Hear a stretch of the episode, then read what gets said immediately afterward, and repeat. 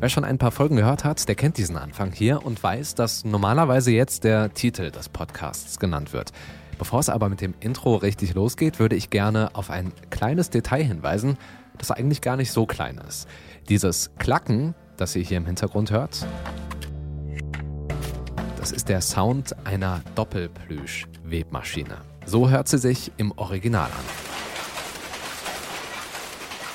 Eine riesige Maschine, mehrere Meter hoch und lang und 100 Jahre alt. Und die vermutlich deutschlandweit einzige Webmaschine dieser Art, die auch noch funktioniert, die steht in Braunsdorf in der historischen Schauweberei. Der Ort, wo das erste Interview für diese Folge entstanden ist. Dazu aber gleich mehr. Überall Industriekultur. Der Detektor FM Podcast zum Jahr der Industriekultur 2020.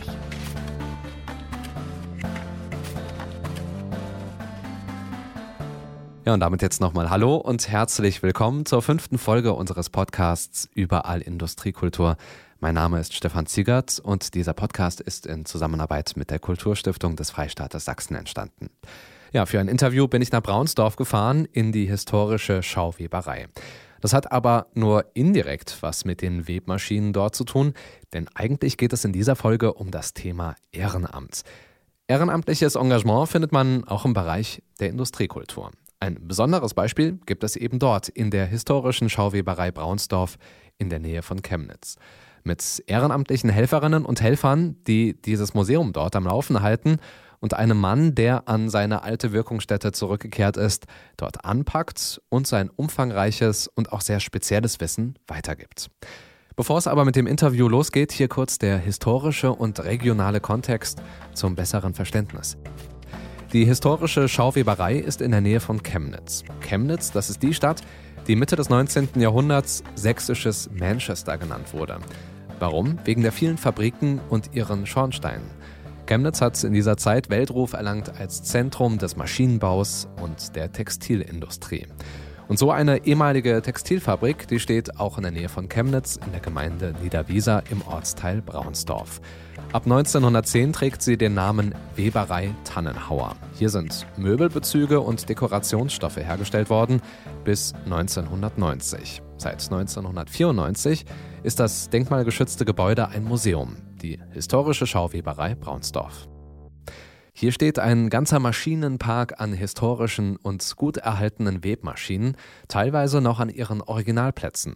Alle Maschinen funktionieren noch und deshalb gibt es auch Schauvorführungen. Es ist also ein lebendiges Museum. Es lebt aber auch vor allem durch den Einsatz von ehrenamtlichen Helferinnen und Helfern. Um genau darüber zu sprechen, habe ich mich mit Museumsleiterin Andrea Weigel getroffen und so viel kann ich verraten, der Ehrengast stößt beim Interview auch noch dazu. Und der Ort unseres Interviews ist natürlich vor dieser großen Webmaschine, die ihr im Intro gehört habt. Also es ist eine Doppelblüschwebmaschine, Baujahr 1920. Diese Maschine webt im Gegensatz zu den anderen Webmaschinen, die wir hier im Haus haben, also sagt ja schon der Name, zwei Gewebe zur gleichen Zeit, ist sehr alt und hier noch vorführbar und funktionstüchtig. Und das Besondere ist eben, wir nehmen an, dass das wirklich deutschlandweit der einzigste Maschine ist, die in dieser äh, Art hier noch arbeiten kann. Wenn man sich die Technik jetzt mal anschaut, das sieht alles sehr kompliziert aus. Und wenn Sie das jetzt vorführen und äh, es klemmt mal irgendwo, Wer ist denn der Ansprechpartner, der dann hier Hand anlegen kann und das Ganze repariert? Also das bei dieser Maschine klemmt es öfters mal und wir haben hier ehrenamtliche Mitarbeiter im Haus, die eben, das ist für uns ein absoluter Glücksfall, noch in der Lage sind, die Reparaturen überhaupt erstmal den Fehler zu finden und dann die nötigen Reparaturen durchzuführen. Wer wäre das denn? Das wäre unser äh, Herr Mende. Egon Mende. Egon ja. Mende, ja, der hier äh, über 30 Jahre als technischer Leiter gearbeitet hat und äh, hier im Haus auch wohnt. Gibt hier äh, eine Mischnutzung, also auch Wohnungen. Und er ist sozusagen immer verfügbar, wenn man eben dann ein Problem mit den Maschinen hat. Das ist ganz praktisch, da braucht man nur eine Treppe tiefer zu gehen, muss mal klingeln und sagt dann einfach, Egon, kannst du bitte mal kommen, die Maschine läuft nicht. Ja, und ich weiß, er ist im Haus, also können wir hoffen, dass wir heute mit ihm auch noch sprechen können. Vielleicht aber ganz kurz, Sie haben es gerade angesprochen, ehrenamtliche Helfer haben Sie hier, die dann mal äh, ja, helfen können, in dem Fall, wenn mal irgendwas klemmt, aber es gibt ja auch noch viele andere Sachen zu tun. Wie viele ehrenamtliche Helfer haben Sie denn hier im Museum? Also wir haben im Moment vier aktive ehrenamtliche Helfer. Das sind zwei hauptsächlich Techniker, muss man so sagen, Weber-Techniker, wirklich die Fachleute, die die Technik hier instand halten, warten, reparieren. Es gibt noch eine jüngere Mitarbeiterin, die bei der Aufarbeitung des Musterarchivs hilft. Und dann gibt es noch einen äh, auch schon etwas älteren Herrn, der unsere Homepage äh, pflegt und immer aktualisiert. Was genau motiviert denn die Menschen hier zu helfen? Ja, das sind natürlich sehr unterschiedliche Motivationen. Ich denke, das ist einerseits gerade was eben diese Techniker oder Weber betrifft, die hier noch ihr Wissen und ihre Fähigkeiten, ihr Können einbringen. Das ist schon eine Portion Herzblut, die da mit im Spiel ist, weil das ist fast eine Berufung, an diesen Maschinen noch zu arbeiten, das in Gang zu halten. Da ist natürlich, spielt auch eine gewisse Ehre mit, Stolz natürlich auch auf diese sächsische Textilindustrie. Das ist ja wirklich äh, schon was ganz Besonderes. Sachsen war ja ein Industrieland und auch diese alte Technik, das hat natürlich für die Leute hier ja, das ist eben was Besonderes und das, äh, man ist, die sind bestrebt, das hier am Laufen zu erhalten. Es geht eigentlich wirklich um die Erhaltung dieser klassischen äh, Chakarweberei.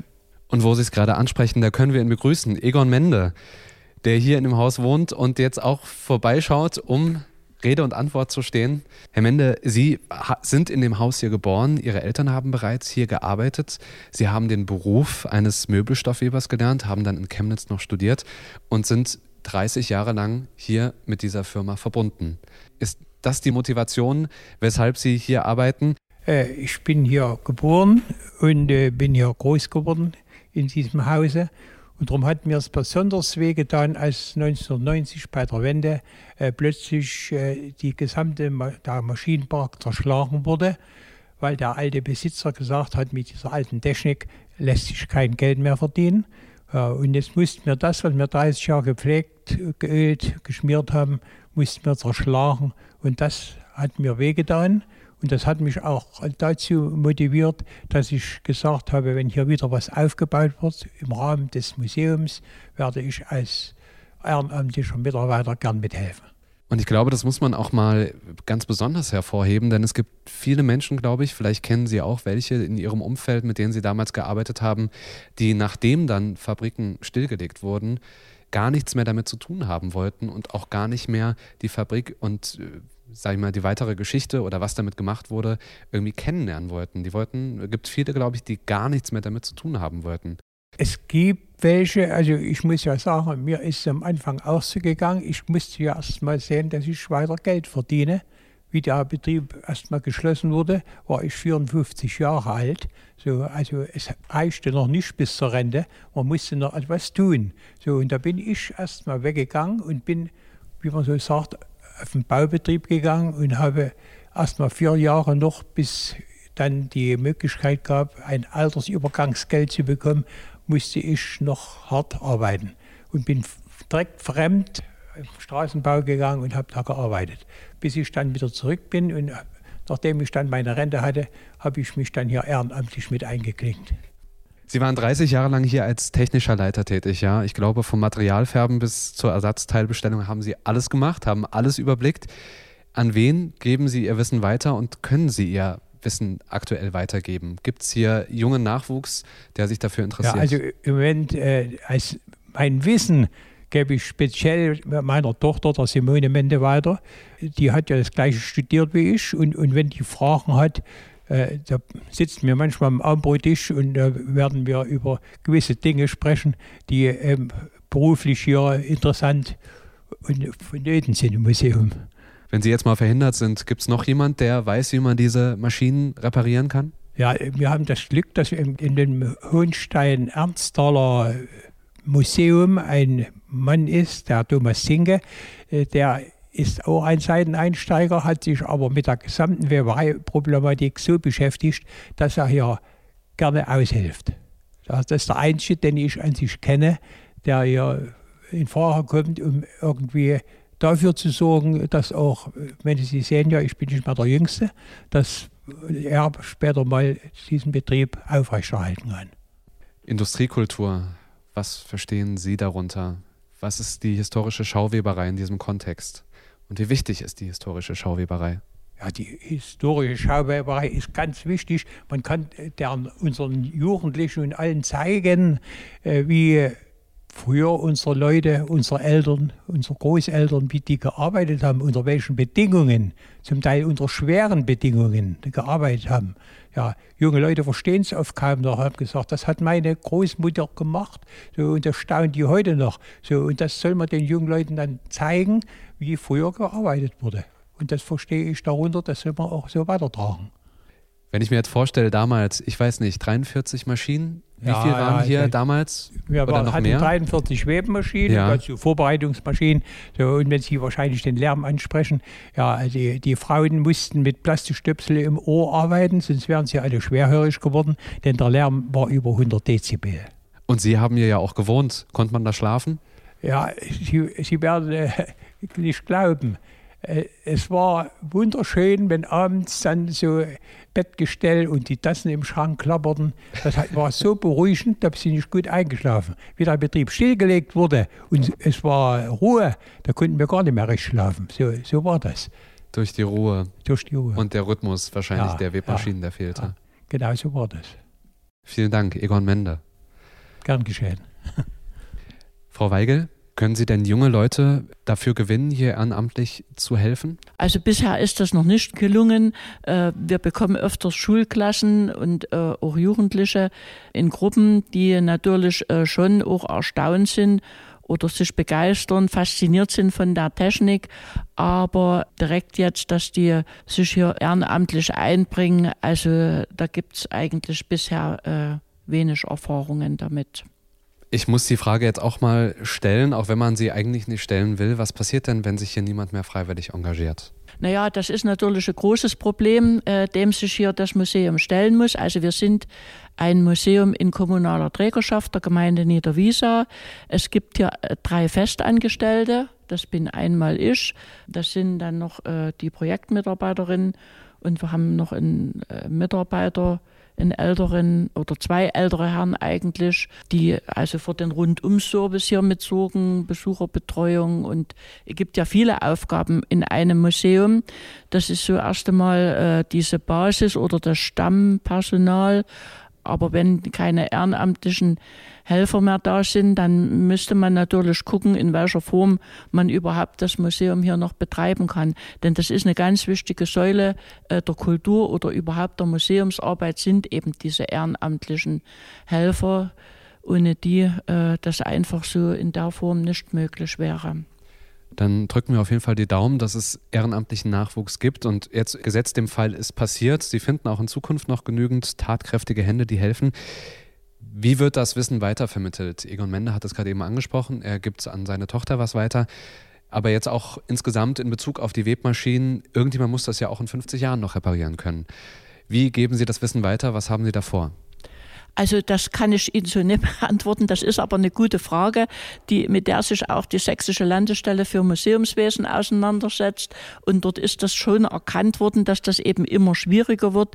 Das ist ja nicht nur theoretisches Wissen, sondern es geht ja hier auch um die praktischen Fähigkeiten und Kenntnisse, die vermittelt werden müssen, die sich ja eine zukünftige Generation aneignen müsste. Und ähm, man sucht dort auch nach Lösungen, aber bisher ist da noch nichts Konkretes dabei herausgekommen. Also es war mal der Ansatz, dass sich hier auch mehrere Museen vielleicht zusammenschließen und dann dort einen Techniker äh, anstellen, der sich eben mit der Materie beschäftigt oder sich in die Materie einarbeitet. Aber wie gesagt, es ist noch nichts Konkretes äh, herausgekommen. Und es ist eigentlich schade, weil gerade diese Live-Vorführungen können nach meiner Ansicht nach durch diese digitale Technik oder was eben heute auf diesem Gebiet geboten wird, nicht ersetzt werden. Andrea Weigel und Egon Mende waren das von der historischen Schauweberei Braunsdorf. Neben Privatpersonen, die sich zum Beispiel wie in diesem Fall in einem Museum engagieren, gibt es auch Vereine und Initiativen, die industrielles Erbe bewahren und weitervermitteln. Zum Beispiel das Kollektiv Industriekultur Ost aus Zwickau. Das hat es sich unter anderem zur Aufgabe gemacht, ungenutzte Industriebauten vom Anfang des 20. Jahrhunderts auf dem Gebiet der ehemaligen DDR fotografisch zu dokumentieren. Also Gebäude, die trotz wertvoller Bausubstanz und vielen Möglichkeiten entwickelt zu werden, verfallen. Und da gibt es in Sachsen auch das Netzwerk Ostmodern. Das setzt sich für Bauwerke der Nachkriegsmoderne ein. Marco Zialas gehört zu dem Team von Ostmodern. Mit ihm spreche ich über die ehrenamtliche Arbeit des Netzwerkes und auch über ein ganz konkretes Projekt in Dresden. Es geht um den Erhalt der Robotron-Kantine. Ja, und genau da stehen wir jetzt auch, oder besser gesagt, sitzen wir davor, vor der Robotron-Kantine. Und ich sage Hallo, Marco Zialas. Ja, hallo. Fangen wir mal von vorne an. Bauwerke der Nachkriegsmoderne auf dem Gebiet der ehemaligen DDR haben es besonders schwer. Das schreiben Sie auf Ihrer Homepage. Warum? Ja, das sind Gebäude, die es ähm, gerade mit dem Systemwechsel äh, 89, 90 sozusagen schwer hatten, weil einfach ja, das ganze System zusammengebrochen ist und damit äh, wollte man sich auch sozusagen der alten Bauwerke äh, entledigen, beziehungsweise war das Bewusstsein für die Qualitäten der Bauwerke äh, noch nicht vorhanden. Das ist also wirklich erst auch in den letzten Jahren stark gestiegen. Auch die Auseinandersetzung in Wissenschaft, Kunst und auch bei Initiativen merkt man, dass das Bewusstsein stärker wird, auch in der Bevölkerung. Das Netzwerk Ostmodern hat sich 2006 gegründet. Wie genau sieht die ehrenamtliche Arbeit aus? Ins Detail zu gehen, ist echt schwer, weil das eine Riesenliste von, ich weiß gar nicht, wie viele Dinge sind, die auf dem Stapel zu Hause liegen bei uns, äh, bei jeder Mann oder jeder Frau, die bei uns mitmacht. Und ähm, wir sind also ein loses Netzwerk, kein Verein, kein ähm, ohne ja einen institutionellen Background. Und die Arbeit sieht so aus, dass wir eigentlich vor der normalen Arbeit und nach der normalen Arbeit oft miteinander kommunizieren, Dinge besprechen, äh, E-Mails abarbeiten, äh, eine Facebook-Seite betreuen, eine Facebook-Gruppe betreuen, die auch mittlerweile über 1000 Mitglieder hat. Darüber hinaus gibt es ganz viele Projekte und äh, Ideen, was man alles so angehen möchte. Also es geht darum, äh, Gebäude zu erhalten oder auch äh, Freiflächen, Grünanlagen, Kunst äh, am Bau der DDR sozusagen das alles ähm, ist aber natürlich haben wir Ostdeutschland weit fast extrem viel. Und wir haben natürlich unseren Kern schon in Dresden, haben ja auch halt wirklich Projekte wie eben jetzt, wo wir gerade sitzen an der Robotron-Kantine, Dinge, die uns schon seit vielen Jahren, also seit die zum Beispiel seit 2015 beschäftigen und im Alltag begleiten. Da gibt es Höhen und Tiefen. Das heißt, es gibt Erfolge, Zwischenerfolge, wenn der Stadtrat sagt, ja, nach mehreren Jahren, wir wollen das Gebäude kaufen und erhalten und weiter nutzen, in die Zukunft mitnehmen. Und da gibt es wieder Misserfolge, wie in diesem Jahr, dass dank Corona sozusagen äh, die Gelder im Stadthaushalt knapp sind und dadurch solche Projekte gestrichen werden können. Bleiben wir doch bei der Robotron-Kantine. Vielleicht erstmal ein bisschen allgemeiner zur Einordnung. Robotron, das war ein volkseigener Betrieb und Kombinat und der größte Computerhersteller der DDR. Was hat es dann mit diesem Standort in Dresden hier auf sich? Der Standort hier in Dresden also ist ein besonderer Standort. Insgesamt gab es über 26 Betriebe vom VEB Robotron auf dem Gebiet der ehemaligen DDR und hier in Dresden, das war sozusagen der Stammsitz, hier war der Verwaltungssitz, hier war äh, Forschungssitz und hier war auch Produktion angesiedelt. In Dresden selbst gab es auch noch mehrere Standorte, aber hier konnte man eben die Freifläche im Zentrum der Stadt gegenüber vom Rathaus nutzen, Ende der 60er, Anfang der 70er Jahre und hier quasi mitten in die Stadt ein äh, großes Industriegebiet bauen. Ja, es ist natürlich repräsentativ gewesen, dieser Standort mitten in der Stadt. Und dementsprechend hat man auch an die bauliche Qualität halt schon höhere Maßstäbe angelegt. Es gibt viel baubezogene Kunst oder es gab auch viel mehr, weil schon ein Teil abgerissen wurde. Und ja, auch die Betriebsgaststätte, vor der wir hier gerade sitzen, war immer schon mehr als eben nur eine Kantine zur Essensaufnahme. Hier gab es wie es üblich war damals, äh, eben Betriebsfeiern oder es gab verschiedene Gruppen innerhalb eines Betriebes, Kombinats, die eben dann zum Beispiel gab es da Jongleure, es gab ein, ein Kabaretttheater. In dem Fall hat Wolfgang Stumpf sogar das Kabaretttheater die Lachkarte gegründet, in Anlehnung eben an den damaligen Datenträger, die Lochkarte. Also ein Standort, der auch immer schon Kultur beinhaltete und wir wollen eben genau auch deswegen diesen Standort wieder irgendwie mitnehmen, aus der Geschichte sozusagen das Gebäude in die Zukunft transferieren und wieder einen kulturellen Standort machen, aber nicht nur Kultur, also auch Platz für Wissenschaft, Kunst und so weiter. Also das heißt, hier gibt es auch zwei gute Konzepte.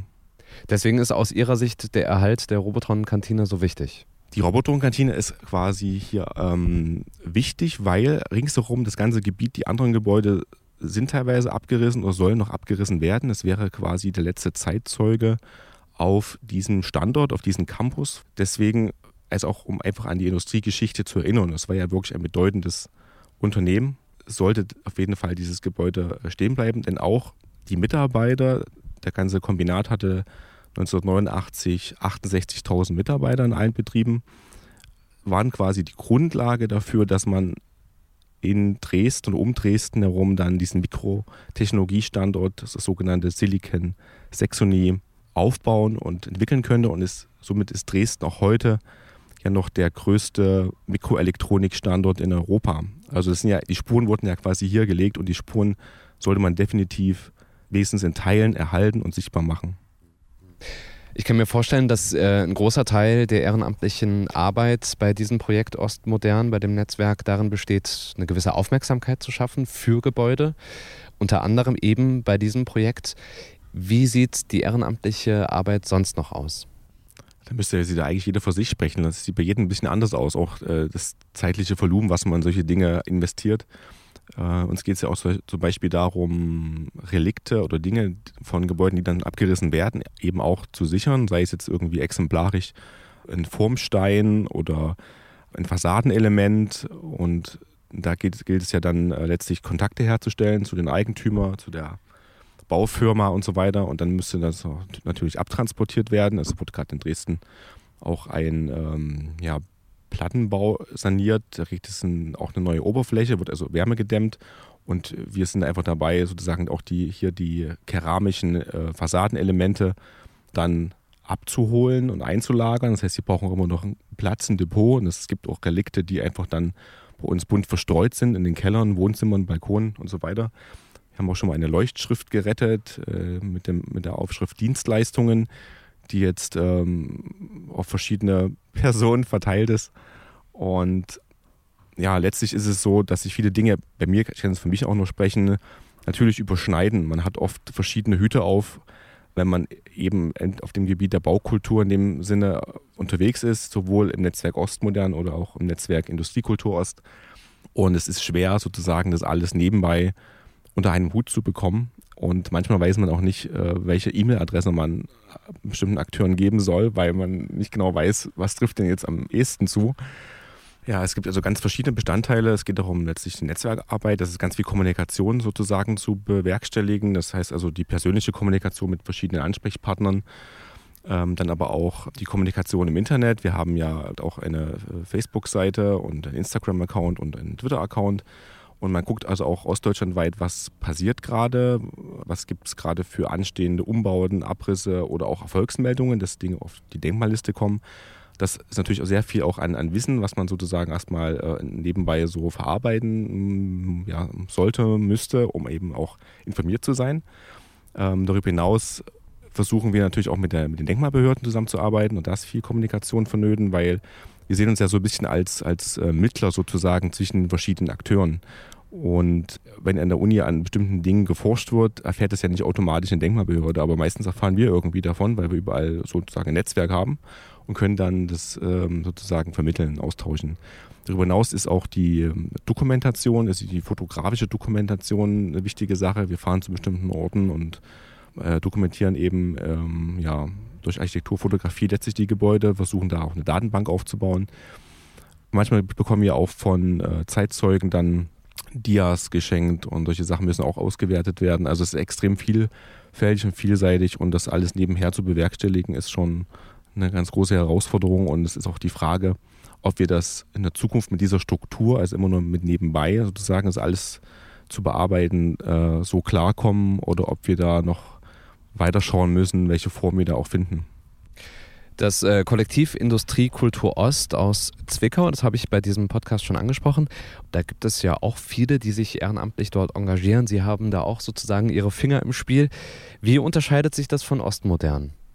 Die Unterschiede sind gar nicht so groß. Es sind natürlich sind das andere Personengruppen und äh, es gibt auch noch einen ganz anderen großen Unterschied. Das heißt, äh, die baugeschichtliche sozusagen Epoche ist eine andere. Wenn wir mit Ostmodern gucken wir quasi die DDR-Baugeschichte an bis 1989, 90. Und äh, bei Industriekultur Ost reicht natürlich auch der Zeitraum mit den Anfängen der Industrialisierung in Sachsen und darüber hinaus zurück. Also das, da gibt es keine Grenze sozusagen in der zeitlichen Einordnung. Das ist ein großer Unterschied. Macht natürlich dann die Themenvielfalt und Spanne nochmal ein ganzes Stück größer. Aber es geht letztlich da auch um die gleichen Dinge. Es geht darum, äh, halt aus der ja, industriegeschichtlichen Zeit äh, Dinge zu erhalten, die erhaltenswert sind. Und äh, es muss nicht immer alles erhalten werden, aber es gibt viele Dinge, da sehen wir einfach Potenziale und versuchen dann eben auch genauso wie mit, bei Ostmodern ähm, erstmal das Bewusstsein dafür zu schaffen für diese Orte.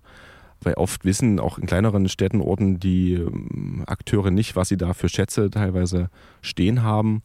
Und erstmal so einen Impuls, so einen Anstoß zu geben, das ist da in beiden Netzwerken, glaube ich, ähnlich. Und äh, bei Industriekultur Ost ist es aber auch noch so, dass äh, das Team vielleicht noch ein bisschen kleiner ist. Da gibt es also ungefähr jetzt so ein Kernteam von fünf Personen. Aber auch da ist der Vorteil bei Industriekultur Ost, wir haben einen kleinen Standort mit einem kleinen, kleinen Notdepot in Zwickau, in der ehemaligen Gardeco, also auch Industriegebäude, was gerade umgenutzt wird. Und ähm, auch da sehen wir quasi extrem viel auch Anfragen mittlerweile, die wir so zu bewältigen haben. Und es fehlt auch hier, wie bei Ostmodern, viel Zeit, um alles zu beantworten und äh, allen Dingen nachzugehen, die wir gerne eigentlich bearbeiten möchten. Stichwort Anfragen, da kommt ja auch teilweise von der Stadt, kommen Stadtplaner und, und äh, haken nach und äh, wollen Tipps und Tricks oder ähm, Ideen von euch. Es kommt vor, dass ja, Stadtplaner oder auch Architekten, die jetzt gerade Neubauten planen, dann auch mal fragen, habt ihr Planungsunterlagen zu irgendwelchen DDR-Gebäuden, wenn es zum Beispiel um Gebäudehöhen geht, wenn die daneben Gebäude bauen wollen. Es gibt Anfragen eben auch gerade von äh, auch Denkmalämtern, denen wir halt dann auch gern unser Fachwissen äh, bereitstellen, eben wenn es darum geht, ähm, Objekte auf die Liste, auf die Denkmalliste zu setzen. Du brauchst eine gute Begründung und oft fehlt auch in die Zeit in den äh, entsprechenden Behörden.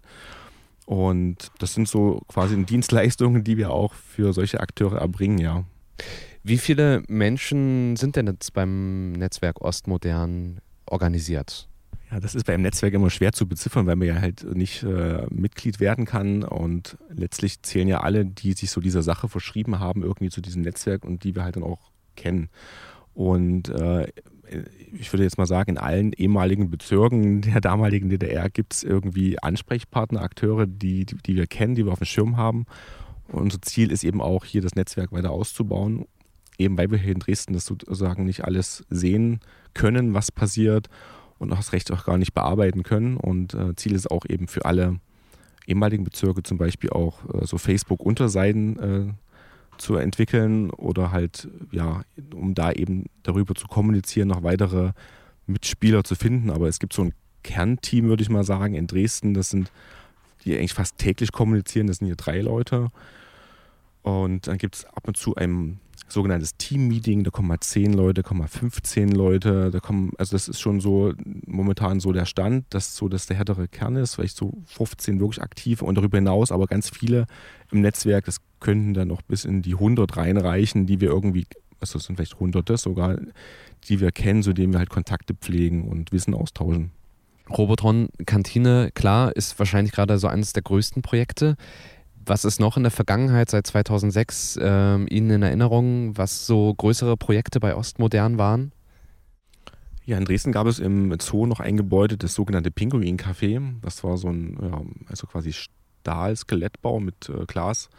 Und äh, wir haben es geschafft, dass dieser, also mit so ganz geschwungenen, schönen Dach, typische so ja, 70er Jahre Architektur, dass dieses Gebäude durch einen Neubau ja, zwar an, der, an dem Ort sozusagen abgebaut wurde, aber nicht abgerissen und abgebaut wurde. Die Stadt Dresden das Geld zur Verfügung gestellt hat, dass es abgebaut wurde und jetzt eingelagert ist. Und es soll zukünftig zum Beispiel im neuen Südpark in Dresden wieder errichtet werden. Äh, weitere Erfolge sind zum Beispiel, dass wir uns auch beteiligt haben an diesem Prozess in, in Potsdam wo es um den Erhalt des äh, Terrassenrestaurants äh, Minsk ging, dass wir dann öffentlichen Aufruf gestartet haben und äh, verschiedene namhafte Erstzeichner sozusagen innerhalb von ganz kurzer Zeit gewinnen konnten und damit diesen Prozess auch dort nochmal anstoßen konnten. Jetzt wird diese, dieses ehemalige Restaurant eben erhalten und von einem, ja, man muss schon sagen, wahrscheinlich Milliardär, Hasso Plattner, entwickelt.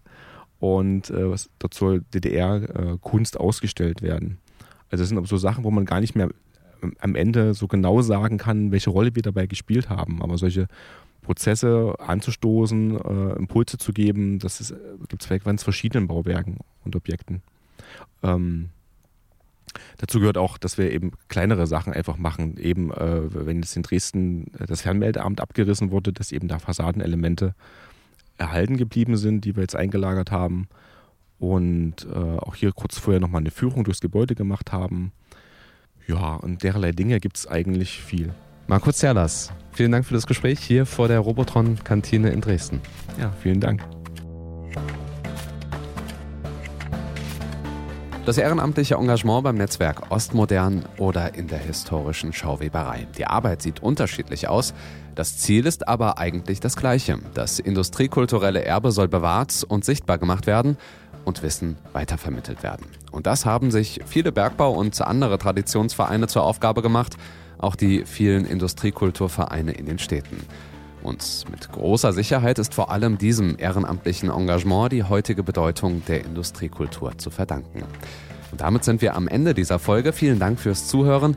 Wie immer nehmen wir gerne Lob und Kritik über kontakt.detektor.fm an. Und in der nächsten Folge, da geht es ebenfalls um ein spannendes Thema, nämlich um den Denkmalschutz. In diesem Sinne, bis in zwei Wochen. Überall Industriekultur. Der Detektor FM Podcast zum Jahr der Industriekultur 2020.